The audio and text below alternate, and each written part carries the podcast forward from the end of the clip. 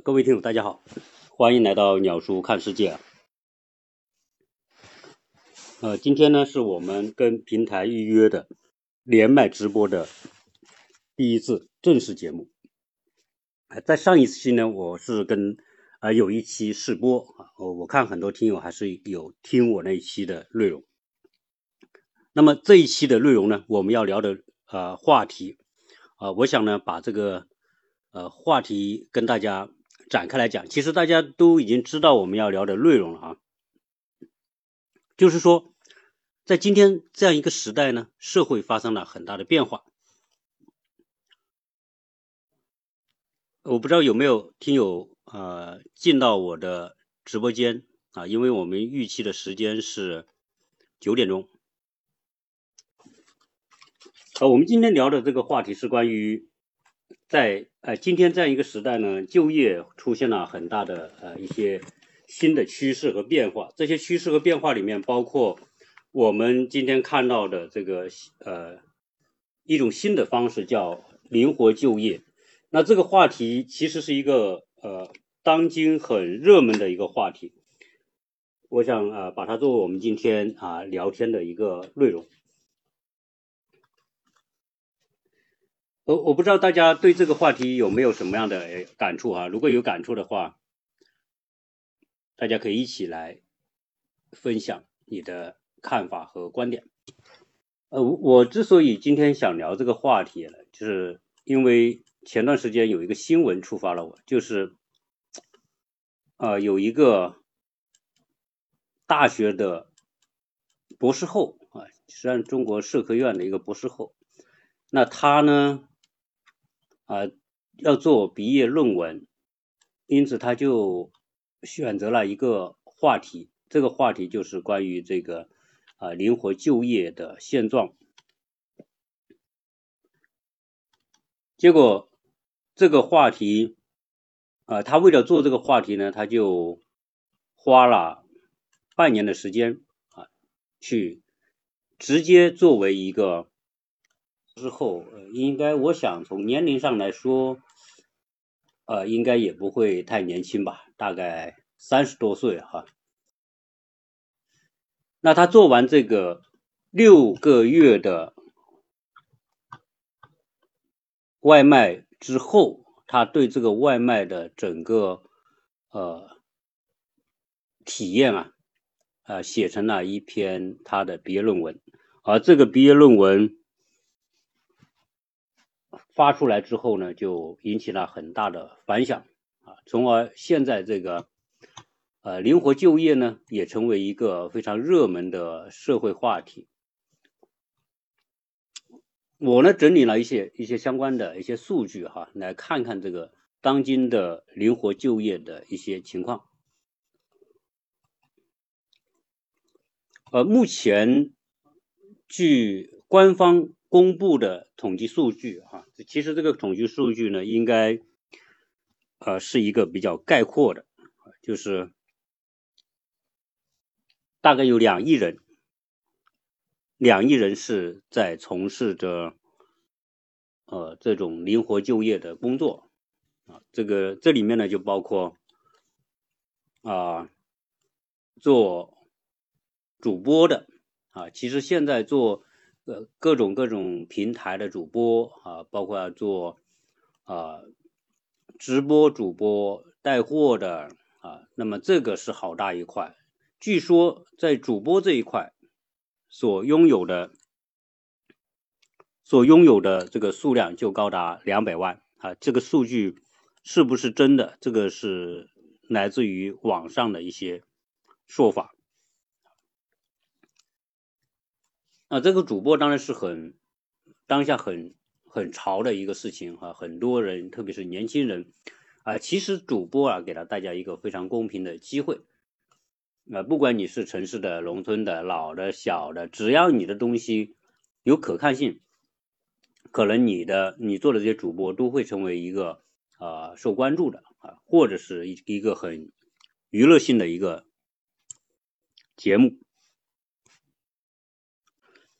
我不知道，可能因为这个预告的原因，其实以前我要做这个直播呢，一般都会有一个预告。如果有预告的话呢，有很多听友会参与哈。所以，因为今天这期呢，我没有做预告的这个语音节目，所以知道的可能会少一些。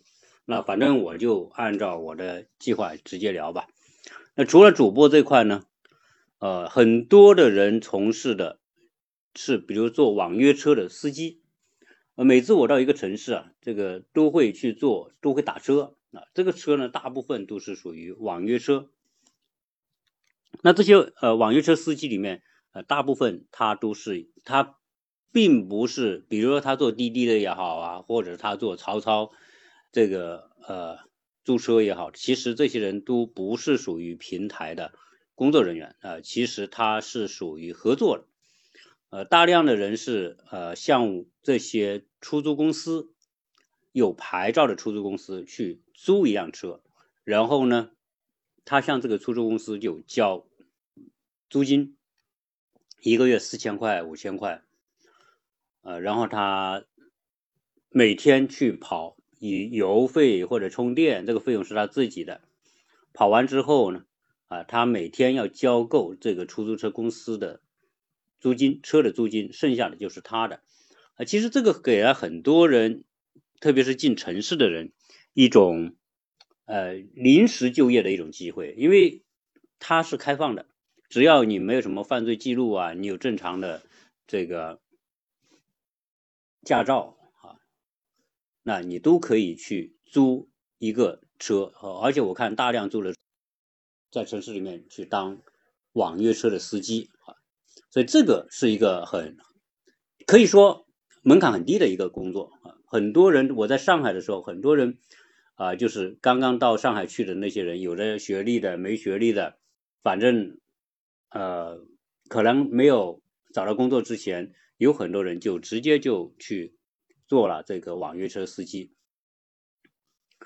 呃，另外呢，你像现在做外卖小哥的很多。现在做外卖小哥多的原因，当然是因为现在，呃，网购已经变成一个主流的销售和购买方式之一，啊，所以这个会非常的，啊，有有很多的从业者。这个中国的网购平台啊，也特别的大，在全世界来说啊，没有哪个国家像中国网购这么便利。网购便利的一个重要的前提就是。这些送外这快递小哥啊，他往往是完成了从从比如说啊发货站啊到客户家里啊这这这个过程，这个是需要大量的人来做的。然后我们看到美团呐，或者是啊饿了么等等啊百度这些外卖的平台，呃很多就是卖吃的啊，这民以食为天，中国。在中午，特别是在一些大中城市，基本上来说，大家都是在外面叫吃的啊，没有谁中午会有时间回家做饭的啊，最多是早上做好饭带到带到食堂，然后呢，大家在办公室里面吃，这种情况很多啊，所以今天外卖啊小哥是一个好大的一个队伍啊，据说啊，这个也是我在网上所看到的，像美团呐，或者是像啊。这些啊大的平台大概有六百万的这个外卖小哥的队伍啊，这个是非常的庞大哈，非常庞大。那所以这些都是属于今天灵活就业的主战场啊。那再有就是去开各种各样的淘宝店、开京东开店，或者是去拼多多开店，那些开店的人啊，有很多就是属于灵活就业。再有就是啊，我们说的这些直播带货的啊，那整个这些从事灵活就业，但这这个我觉得这是属于新时新形势下的灵活就业。其实灵活就业远不止我刚才说的这些人啊，其实包括传统的那些打零工的、打短工的、做搬运的，在立交桥下边。呃，等着别人来叫他们干活，包括做一些装修工啊，对吧？啊，修水管的，啊，总之啊，这些这些人其实都属于灵活就业。那这个灵活就业，它到底在中国未来会有多大的份额，现在都不知道。啊，原因是什么呢？原因是啊，有很多的工作越来越被替代掉，比如说被机器替代，被自动化的系统，被机器人。现在的制造业企业里面，用工是一个很高的成本。那么高的成本之下，很多老板他一定会想要把这个费用降低。因为我原来在很多节目是聊到过，就是说，当一个企业他要去聘请一个工人，哪怕生产线上的工人，他都是有风险的。呃，我们还记得曾经什么富士康，对吧？在大概在七八年前，啊，在很多的工厂生产线上的工人。呃，跳楼的，这个深圳什么一跳二跳，一跳跳十几个，啊，当然就一个一个接着跳，最后这个东西在现在呢新闻又爆出来，所以给富士康非常大的压力。那我请一个这个工人，那你想想，这些代工厂呢，它一定是要把成本降低，成本降低之后呢，它才能够，因为代工的利润并不高啊。你像富士康这样，主要是苹果公司获得。啊，可能百分之三四十的利润，甚至有百分之五十利润都是这个品牌方获得。那还有些关键零配件的这些供应商会占到第二高的利润。只要轮到富士康来说，可能一台手机它占的利润也就是百分之几。所以这样一个利润之下，它必须是精打细算。我我也很佩服台湾人啊，台湾老板在做这种生产线。的管理这一块来说，还是做的真的好。其实你看，在东莞早期的这种出口加工业啊，包括做鞋的、做电子厂的那种一排一排流水线，那绝大部分当初都是台湾人设立的厂来做的。所以台湾人国做这一套啊，累积了很多年的经验。但他们这个这种管理手段，其实呢啊，从某个角度来说，也非常的不人性化，因为。一个工人坐在生产线上面，那他不能够随便的移动，上个厕所还要就是像偷东西似的非常快，然后去上个厕所回来啊，所以这在这种生产线上工作的这些人员的压力应该是非常的大。所以在这种情况之下，呃，请一个工人，那么这些工人里面啊出现这种跳楼的情况，那富士康可不是请请一点点工人，他一请就是几万、几十万。甚至富士康的一个工厂就相当于一个城市，这么巨量的这个工人聘请这么多的人，那它是有风险的，因为很多人很难承受这么高强度的被管理、高强度的工作，有很多人可能就受不了啊，觉得没希望、没盼头，那就选择跳楼。那这种情况之下，迫使富士康他就一定要去将自动化程度提高，减少人啊，减少风险。啊，减少这种啊管理的这种难度，那这样自然就会造成越来越多的生产线上的工人的失业啊，所以啊现在这种啊情况之下呢，啊就很多人由于工厂主动的减员，或者是通过自动化的方式啊减少工人，那其实导致制造业的这种就业岗位就不能够吸纳这么多的人，那中国。啊，很多的这些从业者，那现在从这些生产线，比如出来，从工厂出来，从各种各样的单位出来，啊，从很多的小企业出来，其实现在这个时代啊，小企业，啊，生存的环境是越来越艰难，因为什么呢？因为现在的各种各样的成本已经非常高的情况之下，你要去创业，搞个公老搞搞个公司，搞个企业，开个店，其实都不容易。你看看这个，呃，很多人去年前年开这些，呃，网红店的，开那些奶茶店的，对吧？开那么多，倒闭那么多，那一个店聘个聘个几个人，但是倒闭了，这些人也没有工作，所以这些小企业的生存其实越来越艰难。那在这种情况之下，大量的人他没有办法找到就业的出路啊，因此就只能是转向了成门槛最低的一些行业，就是我刚才讲的，比如说做网约车司机啊，做外卖小哥、快送啊、快递啊，那么做呃做直播啦、做主播啦啊，总之呢啊是这些借助互联网然后要完成的这些工作。那其实这些工作里面，呃，更多的它是一种合作关系，也就是说，这个人就业，他。并不是说像原来一样要找一个单位去上班，然后他和单位有聘聘用关系。你有聘用关系的情况之下，那你会牵扯到福利啊、工资啊、待遇啊、假期啊啊种种这些东西，你都要跟跟这个企业去谈好条件，然后企业要要给到你这样的相应的福利。但是你现在灵活就业，其实所以灵活就业。也叫自雇行业，就是自己聘请自己这个行业，啊，那在这种情况之下，我们就会知道，你和平台合作，比如说你和美团合作、饿了么合作，你和这些呃百度外卖合作，你是个体和平台，在这种合作过程当中，坦率讲，是你对平台的需要多过平台对你个体的需要。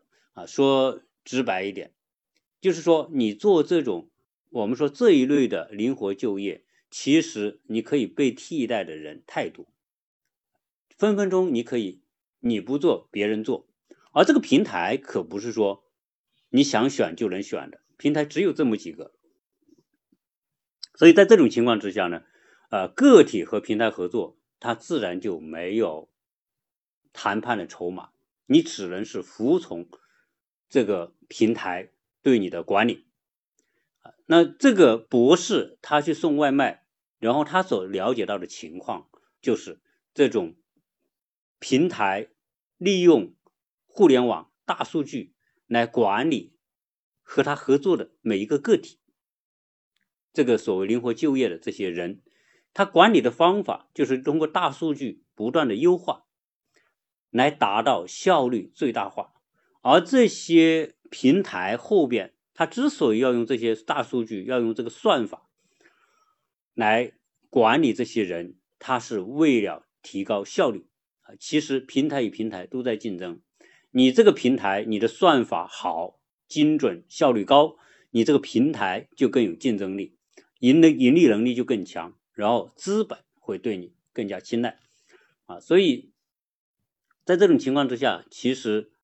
呃，算法对个体来说，它呈现出来的就是一种不断的优化啊，就说你的工作过程完全被整个算法系统所控制，你做的每一件事，它都可以用秒来算。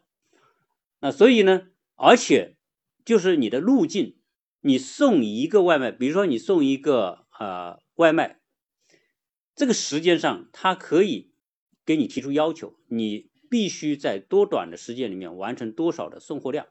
那这种要求你要做到，他给你奖励；做不到，他就给你处罚。那这些人，那就迫使这些人要去啊，比如说他的路线，他要去探究最短的路线。那一旦你探出最短的路线，其实这个系统就会知道你有这一条路。啊，那这个时间可以缩短几分钟，这些大数据都在不停的通过算法在优化，所以其实呃，名义上叫优化，其实就是系统对个人的一种压榨的过程啊。这个说法我觉得可能比较残酷，但是它很现实啊，所以这才会导致说这个博士他自己体验完之后啊，这种切实的感受啊。那整个这种灵活就业，在新的形势下，这种基于互联网、大数据的这种呃个体的工作，其实是非常的不对的啊！这些做做快递的、做外卖小哥的这些人啊，其实是属于被剥削啊！当然，我这个剥削是指什么呢？是指在时间上、体力上、效率上的剥削。啊，这个问题当然越来越引起社会的关注。好，那么接下来我们要想，这个灵活就业是不是它就啊一无是处呢？当然不是，因为两亿人就业的一块，对于中国来说啊，它是一个民生问题。你有两亿人的就业空间，就给到两亿人生存的机会啊，所以这个啊，我觉得它作为一种新的业态劳动方式、就业方式，不管你愿意或者不愿意啊，你都得存在啊。所以讲到这个时候，其实啊，我刚才讲灵活就业的这个群体啊啊是非常大。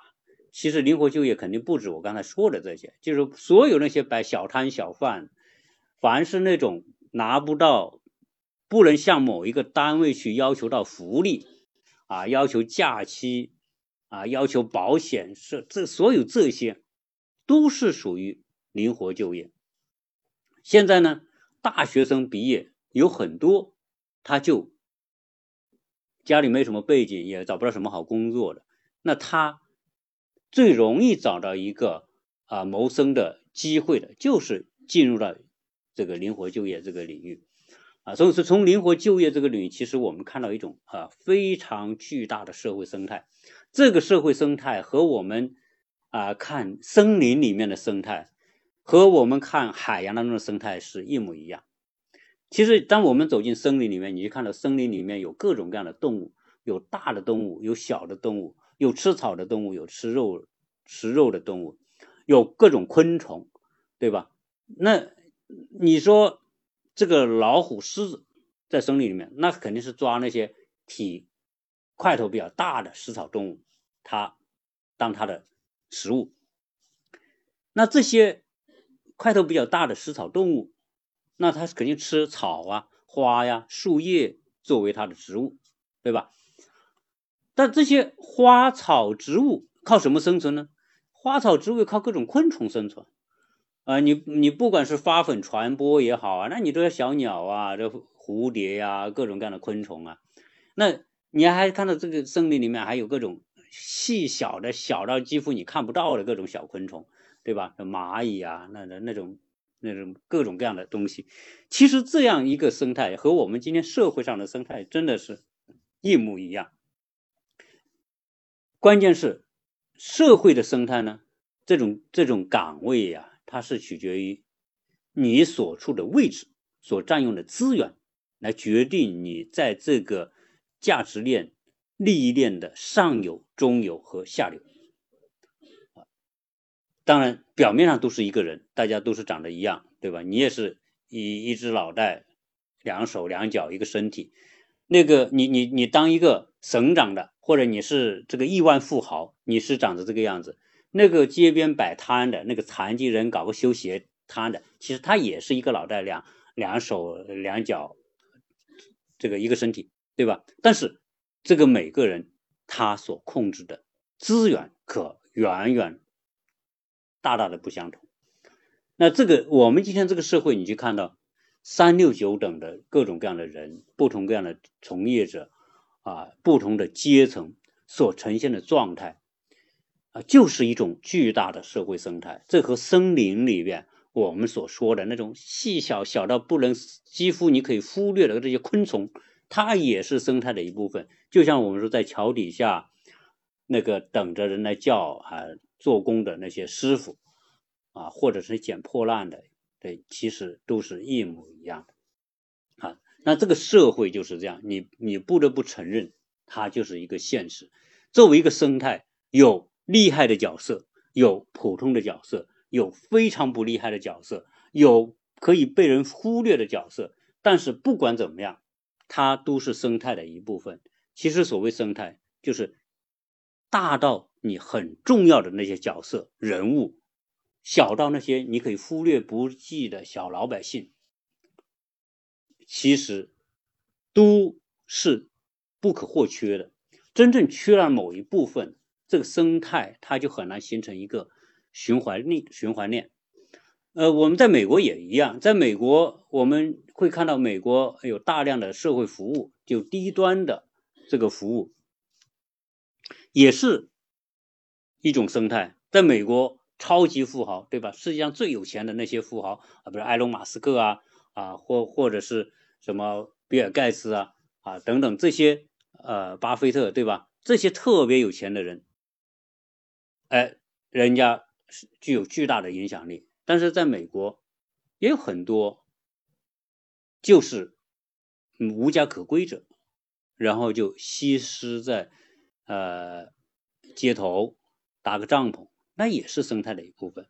那还有一些人就是做一些，就比如说在美国呢，就做那些啊，比如给人剪草啊，给人除虫啊，给别人杀白蚁啦，修车啦，也有送送快递的啊，啊，包括啊有些商场的这个营业员等等。总之吧，啊，他也是啊小到有些可以忽略不计的，大到啊，所以这种这叫。社会生态，但是呢，呃，每一个社会生态的环节啊，可能作为人来说，都希望说人往高处走，对吧？从低微慢慢的做的有点钱或者有点影响、有点地位哈，慢慢其实，在人这个环境当中啊，啊，这种蜕变还是很多的。有很多人从最不起眼的工作做起，对吧？啊，甚至是没有什么文化，比如像老干妈的这个。这个这个那个那个创始人，对吧？桃花碧这个这个老干妈，那人家早期就是路边摆摊，炒个粉呐，炒个饭呐，炒个那个，对吧？做做个做点这种这种，也是属于最卑微的这种。但是呃，人家找了一个方法，然后把这个辣椒酱做得很好，呃，慢慢的把一个很不起眼的一个小生意，慢慢的越做越大，做了做成一个很大的企业。呃，我最近看到说，老干妈人家一年销售好几十个亿，六七十个亿，哎，变成一个非常巨大的企业，而且盈利很好，还还很赚钱，啊，当然最近也传出一些消息说，这个呃老干妈也也也受到的时代的冲击哈，现在呃老老干妈不再是网红了，新兴的各种网红的辣椒酱可以就慢慢的被年轻人所吸引，然后哎老干妈的状况就不像以前那么好，啊，对吧？所以这种情况之下，哈，我我想呢，呃，作为学者，北京大学的这个博士后，那他就这个人叫陈龙哈，那他所揭示的这种生态，啊，确实还是很也很残酷的一面啊，很残酷的一面。他说这个这些做外卖的，啊，这个过程被算法的这种压榨之下，这些。外卖员不得不铤而走险，为了抢时间，然后骑着一个电动车，啊，其实那个电动车也是租来的啊，骑着电动车，呃，逆行啊，闯红灯啊，或者是在车车丛里面挤呀，等等，啊，这些都会成为这个大数据的一部分，然后，然后成为，只要你没有说没有最好，只有更好，用这个来形容，在。在这个外卖这个群体当中的一种一种生存状况啊，那同时呢，我们可看到什么呢？就是说，这些从事灵活就业的人，那么他们要面临的一个问题，就是自己对自己的这种选择去负责。呃，那他必须是什么呢？他必须是以他很个人的这种条件去跟客户打交道，啊，做的就是一手交钱，一手交服务或者一手交货这样的一个工作，而这些这些人，啊，其实你看我们做企业的哈都会知道，你做企业从某个角度来说就是做一个船，啊，做一个船，这个船呢里面上面你会有不同。的角色就是在这个船上的人，然后只要这个人上了你这个船，你就得对这个船负责，呃，对这个船上的人负责啊。你说有个员工来你这里上班，那你就得对这个员工负责。那这个员工啊，根据法律要求，对吧？各种规章制度，哎，你给给我工资，现在有最低工资标准，对吧？然后呢，有各种各样的。啊，比如说休假的规定，现在特别是对九九六啊、零零七现在管的越来越严的情况之下，你你必须有给休假，然后呢，你还给各种各样的福利，对吧？然后你还要啊保险啊，这个什么几险一金等等，你这些都要。那你那这就是你做企业你得要去面临的东西。而作为员工来说，哎，他就会问你要这些东西。啊，其实这种在企业上班，他这这种雇主和雇员的这种关系哈，啊，就其实是什么呢？是这个雇主要招更多的人，把这个船打造成一个整体去做竞争、做服务啊，所以它其实呢，啊，这是一种一种什么呢？就是一种利益分配的一种机制啊。这种利益分配机制对企业主来说还是挺大压力的，因为不管你做不做生意，你很多基本的需求、基本的开支，比如你哪怕你开店，你一天生意没做，你这个店员的工资你得给啊，你承诺给他的保险你得买啊，或者你给他承诺的福利你得给要啊，然后他该放假放休假的休假，对吧？这些东西你没赚到钱。你不能因为你没赚到钱，你不给他这个福利和待遇，所以其实开企业，呃，做做企业、做公司、做工厂，你就会要承担这些压力。所以我说这个是什么呢？就你对比那些自雇行业的这些人，其实他就没有船，他是什么呢？他自己就是那个船。那自雇行业的人在市场就相当于就在海里游泳。而你在班上，在企业上班的人，就相当于坐在某一艘船，只是这艘船呢，有大船，比如说阿里啊，是一艘航空母舰，呃，腾讯是航空母舰，对吧？那是很大很大的公司。那你要是说一个小企业，二三十，那就是一条小船了。那你现在就做自雇，自雇意味着什么呢？没有谁要对你的福利承担责任、负责。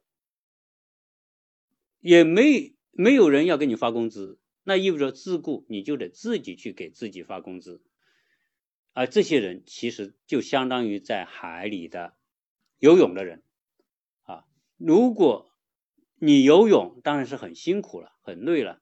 那有些人说啊，我可能套个游泳圈，对吧？套个救生圈啊，可能你你有某种技术，你凭着你这个技术，哎，你可能。这种游你也还可以游刃有余，因为我们在大量的这种就是自己啊，比如说就给人搞卫生的，对吧？保洁阿姨她也是一种自雇。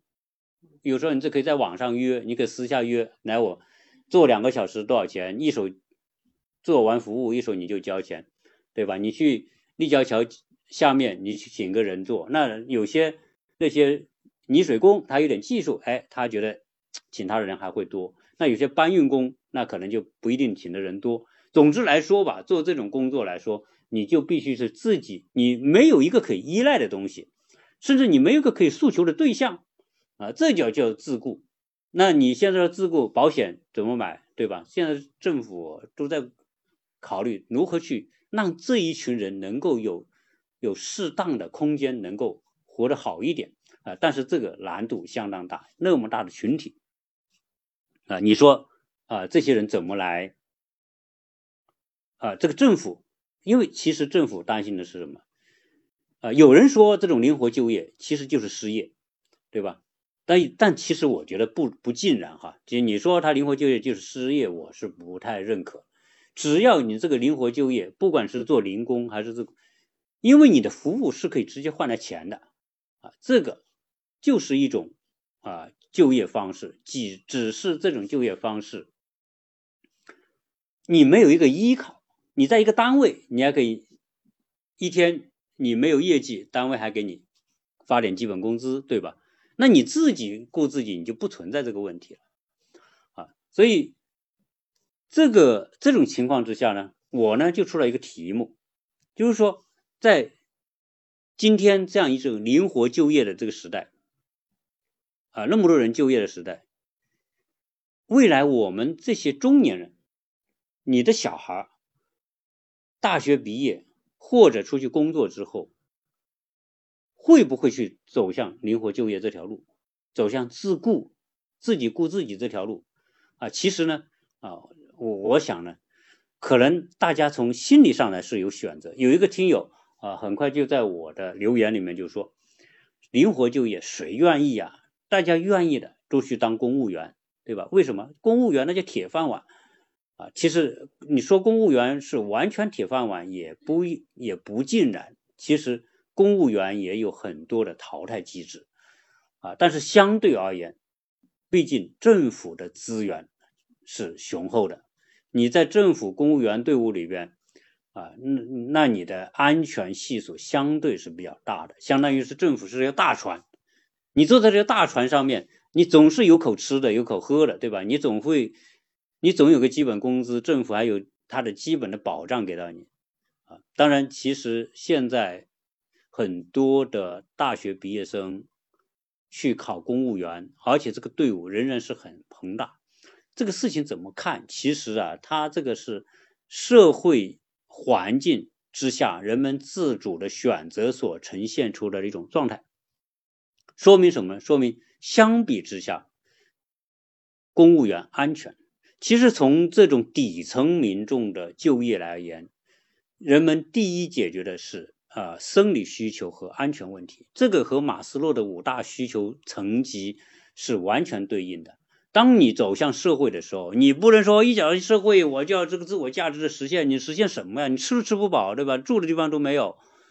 呃，我那天看到有一个短视频，也是蛮心酸的，一个一个中年男的，大概五十岁左右，他到城市里边。他的儿子在城市里面，然后呃，他儿子好像在读书，还在大学读书呢。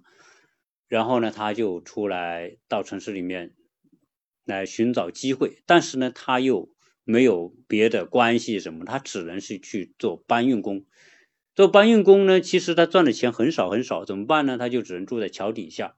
呃，但是这个人很正常，他不是个流浪汉啊，但是他只是觉得。我我一天也赚不了几个钱，有时候一天可能没有钱赚，有时候一天赚个两三百块钱。那他这两三百块钱，他每天吃什么？他说每天就就买馒头，最便宜的食物，就每天就啃着这馒头啊，然后喝点水。晚上睡呢，睡桥底下，不要钱。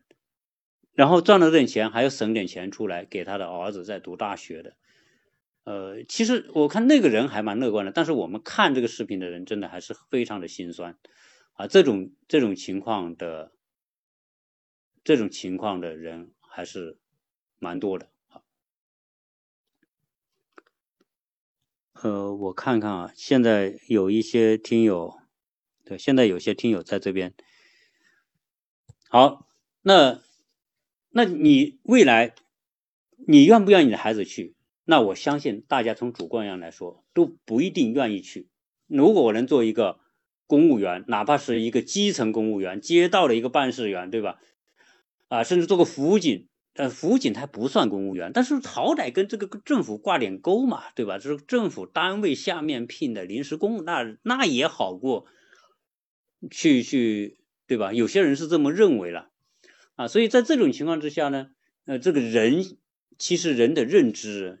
都是很简单，我先要有吃的，不饿着不冻着，这叫生理安全。你你要饿又冻，你你你生理存在都都没有保障的情况下，你怎么弄啊？对吧？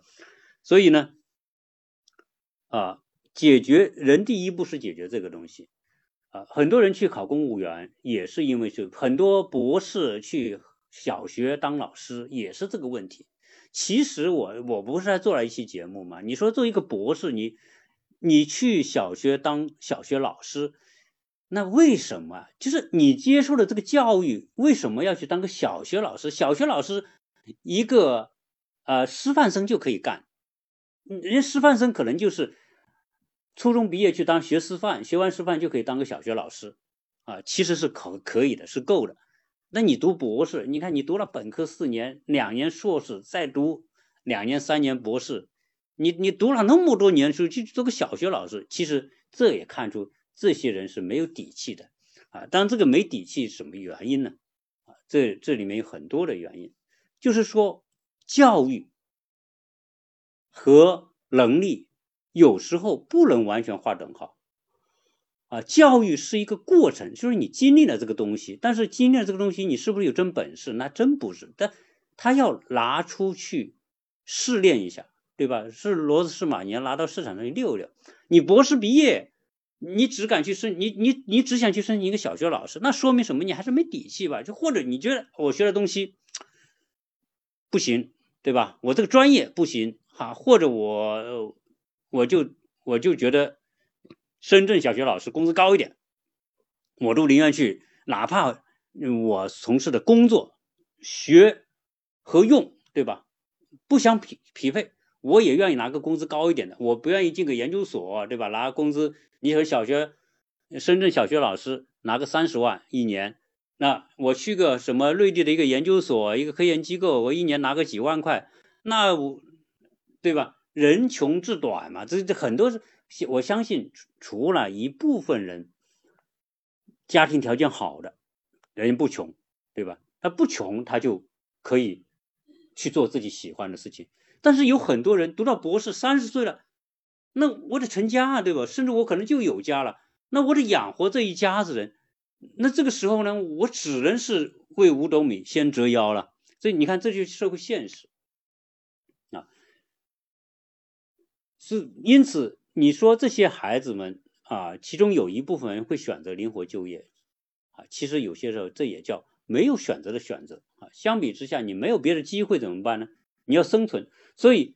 灵活就业里面有相当大的比重的人，就是解决生理需求和基本安全需求的那一个部分啊，这叫生态。那在生态里面，永远都有这一部分人。你别看这一部分人，这一部分人可能啊，你离开了这个社会，离开了这部分人，你这社会也运转不了。你离开了这一部分人，你很多人很多。寄生在这一个群体当中的那些富豪，你也就没法生存。你比如说，你没有这些外卖小哥，没有那快递小哥，你什么淘宝，你什么京东，什么拼多多，你都狗屁，对吧？你没有这帮蚂蚁，你那个大树，你也就不叫大树了，对吧？所以它这个生态就是就是这样一种。状态就是相互依存，虽然说站的这个位置不同，呃，强势弱势比重不同，但是呢，它都是相互需要。这个我想作为父母来说啊，选择孩子去当公务员啊，可能是大概率的啊，会优先于去做一个自雇。好。但是呢，是不是自雇呢？这个就是一个低级的行业，是一个被人瞧不起的啊。其实这里面呢，一分为二。从辩证的角度来讲，呃，你说一个公务员职业的人做十年或者二十年，他一定会比一个做自雇的、做灵活就业的人更有前景和未来吗？我们我现在看到是有几个听友在，我不知道你是不是可以回应我一下啊？我但是我是看不到这个大家可以留言的地方哈。但我刚才说的这个问题，就是如果一个做一个有机会进到公务员系统，然后你做二十年，和一个没有办法进公务员系统，然后他只能去做灵活就业，做快递小哥或者是。呃，摆摊、摆地摊，或者是开网约车，啊，或者是搞清洁阿姨的，这是不是这个公务员一定就会比那个做灵活就业更有出息呢？其实这个答案显而易见的，不一定。有可能二十年之后，这个做公务员的做的不错，当个处长，对吧？甚甚至当个局司局级的，这个有。有可能很多当了二十年还是个科级干部，甚至还是个科员，也有吧。对吧？而你说那些做自由职业的人，这两亿人当中，会不会出现一个未来的马云这样的人物呢？刘强东这样的人物呢？啊，或者是雷军这样的人物呢？也不一定，也不一定。为什么？因为其实啊，我个人觉得，在公务员这个系统，他很安稳，走出去也有面子，还受人尊重。但其实政府公务员系统的这种营养啊，对于有些人来说是不够的，因为这个系统不是说你灵活就怎么样就有机会，你会怎么你这。关系决定了你的背景，你没有这种关系背景，有时候你的机会也不一定多到哪里去。但是你要是做灵活就业，其实这里面注定有些人永远都起不来，在灵活就业这个圈子里边。但是有很多人在这样一种低微的环境当中，其实他可以吸收到足够的养分。那你我举个我我举我举个简单的逻辑。比如说做装修的那些师傅，他可能是去做零工，但其实如果他是一个头脑灵活一点，做事也比较比较好，又懂得这种人际关系，其实他很可能从做着这个装修师傅的零工开始，他未来有可能成为一个装饰公司或者的老板，或者一个装修队的工头。这种可能性是有的，因为我从事的行业是建材行业，我们跟很多工头打交道，有很多工头现在他管理着几十号师傅，他其实就是一个老板，他就是个接活的，对吧？那那这种师傅有的做得好的，他可以他他可以把一个队伍不停的复制做大，最后变成一个体系，就变成一个公司。哪怕你做清洁的，你都可能变成一个清洁公司，对吧？你你你年轻，如果头脑好使，有可能你从做清洁开始，最后组织你接很多活，把那些没活干的人组织起来，你越做越多，越做越多，你可能就变成清洁公司的一个老板了。我在广东的时候，有时候我要去请人，我到哪去请？叫五八同城，五八同城请打电话。是什么？就是管这些搬运的这个，嗯，就是灵活的好使的，哎，他就搞一个公司，或者就搞一个服务社，对吧？他就有很多这种，他可以帮你找到这个人。他其实，他一旦通过这种网网约来招人，他就变成了一个老板，啊，那不排除这里面有些脑子好使的，越做越大，对吧？你说做这些做快递的这些人，啊，其实他也可以发现很多的机会。啊所以从从这个角度来说呢，低微的行业其实这种在在这种生态当中摸爬滚打的人，这里面可以吸收到很多的养分。这种养分里面有些是属于从业的经验，有些是啊一种能力的锻炼，有些可能就是一种啊你你懂得去聚合某一种资源啊，所以。在这种环境当中，啊，你没有办法，我们没办法给出一个呃确切的答案，就是说做这些灵活就业的人一定就没有机会，啊，做公务员就一定更好，进呃那些互联网大厂的人就一定比这些做这些外卖小哥的好。其实这些都不是，都是不确定的，都是不确定的。呃，在这个时代呢，我觉得，啊，我觉得，呃，它会有，它会有很多的啊变化的可能性。但是呢，在这里面哈，我们也看到什么问题呢？其实，我们尽可能的要朝一个方向去做。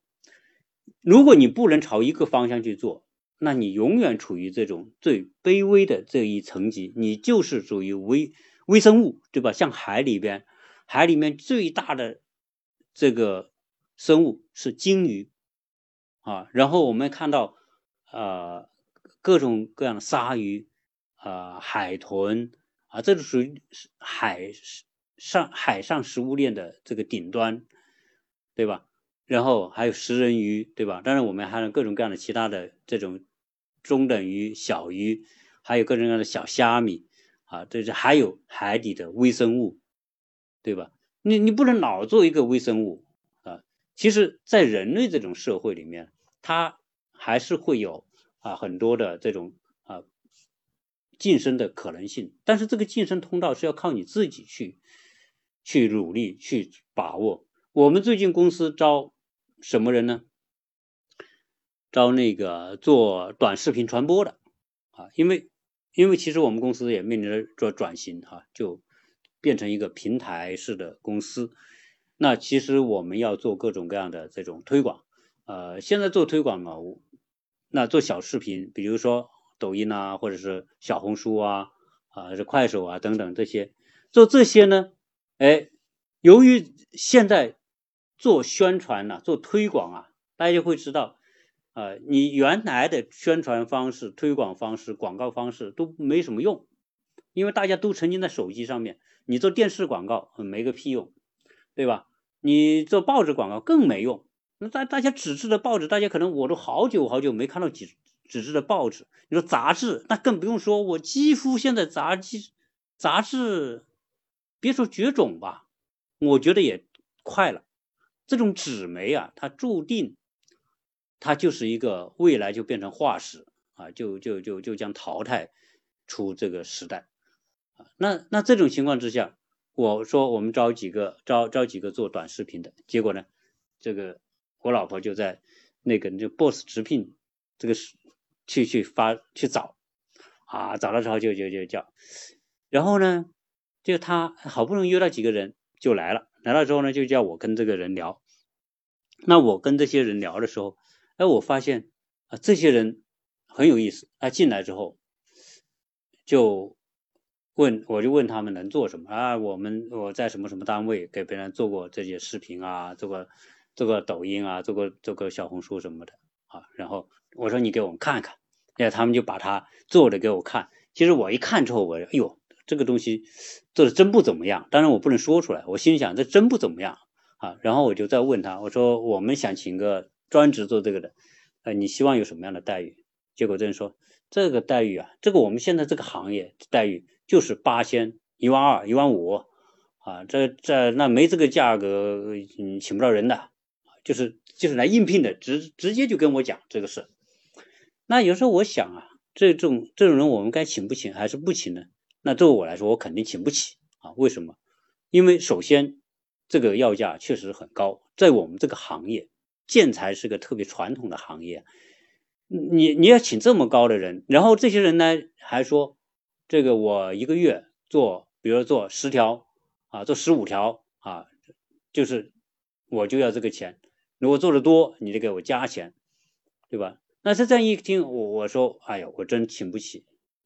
后来我就想，这个东西其实我自己现在也做这些抖音啊，做小视频，当然我做的抖音小视频不是做。啊，鸟叔看世界的抖音小视频啊，所以我做的是什么呢？我做的是呃建材的这个抖音小视频。如果在听我节目的，大家可以搜一搜，叫“鸟人选材专库”啊。大家如果如果你有兴趣啊，麻烦大家可以搜一下抖音，搜一下小红书“鸟人选材专库”，呃，请大家关注一下啊，关注一下。为什么呢？因为这这是我转型的一部分哈，那我们很多听友其实是我很多年的听友，呃一直支持我。那么在这个事情上呢，你你也加下关注，呃，让我多几个粉丝。那我多几个粉丝，其实我这个传播率就会高一些。那我我现在那个那个来应聘的那几个人说要一万、一万二、一万五的那几个人，其实当然我还是我肯定是没有聘他。那么现在呢，我会花点精力，我自己去学去上课。啊，所以这个时代就是这样，时代在快快速的变化，主流的传播渠道已经不再是原来的官媒，啊，官媒很重要，官方的声音都是通过官媒啊发出来，但是呢，其实大家现在更多的关注的是这个吃喝玩乐、娱乐这种东西，啊，这个娱乐东西现在大家都是转到在短视频这些平台上，所以我得学。呃，我还专门去学习怎么去编抖音啊、小红书。其实这些东西呢，还真并不是太难。当然，你要做到特别顶尖，像李子柒那样，对吧？啊，你要做的那么唯美，然后大量的人看成你的粉丝，这个我还没有。其实我我这个很简单，就是我现在做的是新材料，新兴的，呃，带有科技感的这种建筑材料，这些也叫网红材料吧。比如说做商业空间的，做奶茶店的，啊，做连锁店的，做。咖啡厅、茶馆，就是我现在有大量的这种材料，而且都是呃跟厂家直接合作的，对吧？那我就拍，所以现在我自己学完之后，我就自己拍。其实我发现那些员工来我这里问我要那么高工资，其实他做的水平不不高，又又不行的那些人，我我相信他，虽然他可能也能混到某个公司里面去做点事情，但是他没有办法，因为他的要价和他的能力不相匹配的。这这种人来说，其实很多是过高的估计了自己的能力，或者他所自己做的这个这个行业啊，认为是可以估值这么高，其实这个水分太高太高了啊。如如果我们的听友哈，你是跟我一样是做企业的，对吧？你也想啊做抖音传播，做小红书传播，其实自己学一学，或者让自己孩子学一学，我觉得这些东西都可以自己做啊，而且你自己越做越熟练。啊而且你对这个平台会打理的越来越好，所以在我们说这些做自雇的这些行业的这个灵活就业这个行业，其实这个行业啊，只要稍微你有点有点心，是可以找到机会的。啊，甚至可以找到就是说一个比较快的一个通道。啊，但是关键是你要朝着不可替代性越小。的方向去走。哈，这个是我个人的一个理念哈，因为因为我们请人呢，经常会要跟一些员工沟通，跟员工沟通，其实大家你请什么人，其实呢是有一个价值评估的，这个老板是要评估你，你也评估这个老板，对吧？但是老板评估你的，给你定价、定工资的高低。待遇的高低是根据你的不可替代性来决定。你在一个单位里面，你是不可替代性越大，你对这个单位的价值越大，这个老板可能给你的待遇就越高。如果你的不可替代性是小的，对吧？谁都可以替代你，其实你就不太有筹码啊。那我们现在如果是从事这种灵活就业这个行业里边，啊，你现在做的有些工作是替代性特别强，但是在这里面你仍然可以找到机会，让自己的替代性变得越来越小。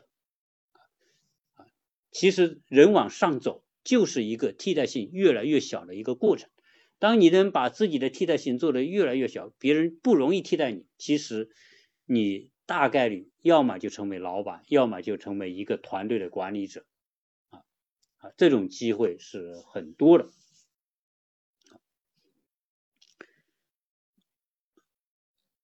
呃，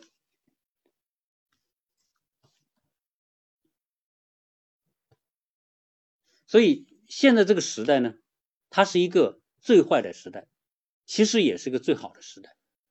它是一个看起来机会很少的时代，同时又是一个机会很多的时代，啊，你现在没有办法用一个好与坏，啊，完全一个好与坏去定性今天的这种变化，这种就业模式的改变，没有办法去做这种变化。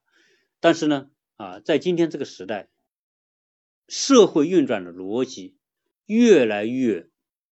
倾向于整合和被整合，那种呃游离于体系之外的比如说你在海里游泳，你你老是靠自己这样去游，其实这个风险是很大的，你很可能就淹死。所以你要么你就上个单位，对吧？你要进个公司啊，进个工厂等等，你要你要爬到一个船上去啊。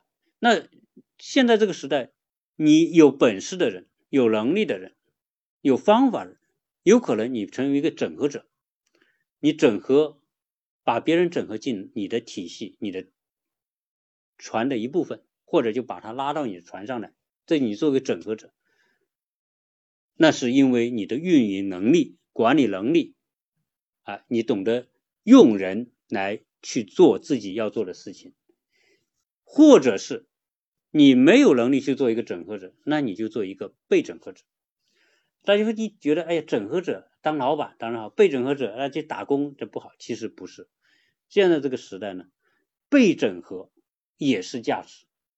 这种价值就是说，你有被利用的价值啊。很多时候不要觉得被利用是件坏事，在今天这样一个价值交换的时代，你能够被别人利用，就说明你有被利用的价值。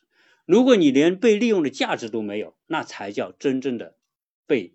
时代抛弃啊，所以利用和被利用都是一种能力价值的体现，呃，而且这种利用和被利用其实都是一个过程。有些人可能一辈子都是去当一个员工，或者是帮别人打工，对吧？一辈子被人利用也没有什么不好。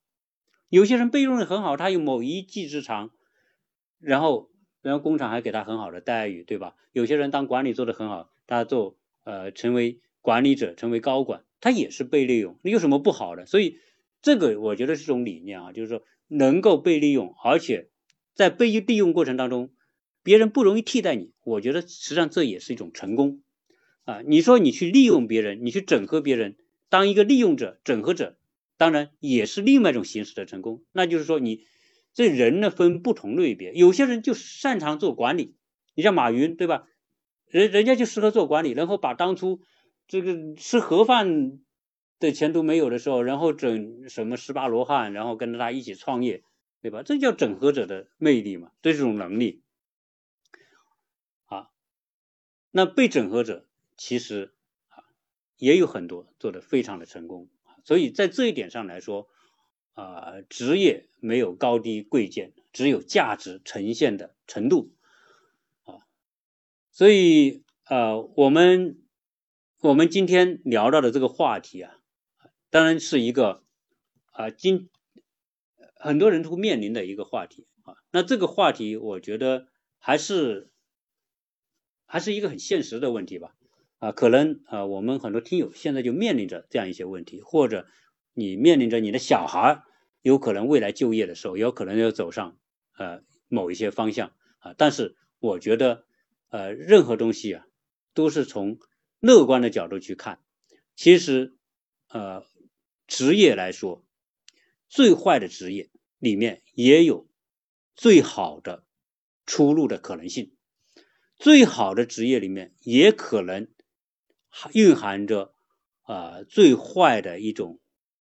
危险或者危机啊，这个和我们古人所说的“福祸之所依”那么是一个道理，对吧？你那呃福祸福之所福，对吧？你你有时候你你现在很得意很好的时候，有可能某些危险啊，某些陷阱就等着你了，对吧？你很。遇到很多痛苦、灾难或者不幸的时候，其实也有可能某一个呃幸运的东西在等着你。其实这个世界它永远都是转换的啊。经历呃自我就业、灵活就业，我相信有很多。你看现在我据这个平台上的公布的数据，其实现在在做外外卖小哥的。专门送外卖的硕士以上的人就多达八万人，这八万人里面可能大部分是硕士，还有一部分是博士，啊，只是不像我们刚才讲的这个，呃，做体验的这个博士这样出名而已，对吧？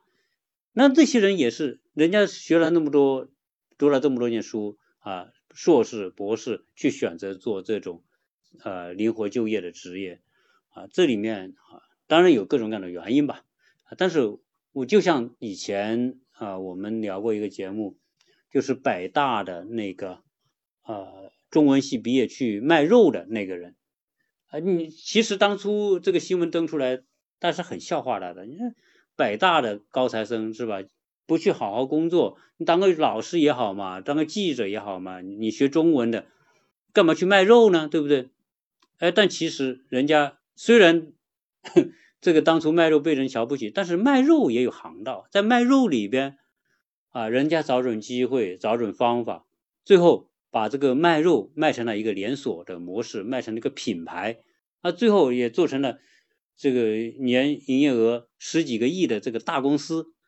啊，所以你怎么也很难说这个行业就一定不行啊。所以今天这个话题呢，啊，我我我希望是作为一种聊天话题啊，给大家呃一开拓一点思路吧。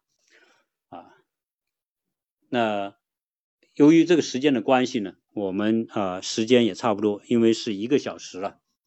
好，呃，感谢今天来听我的，其实。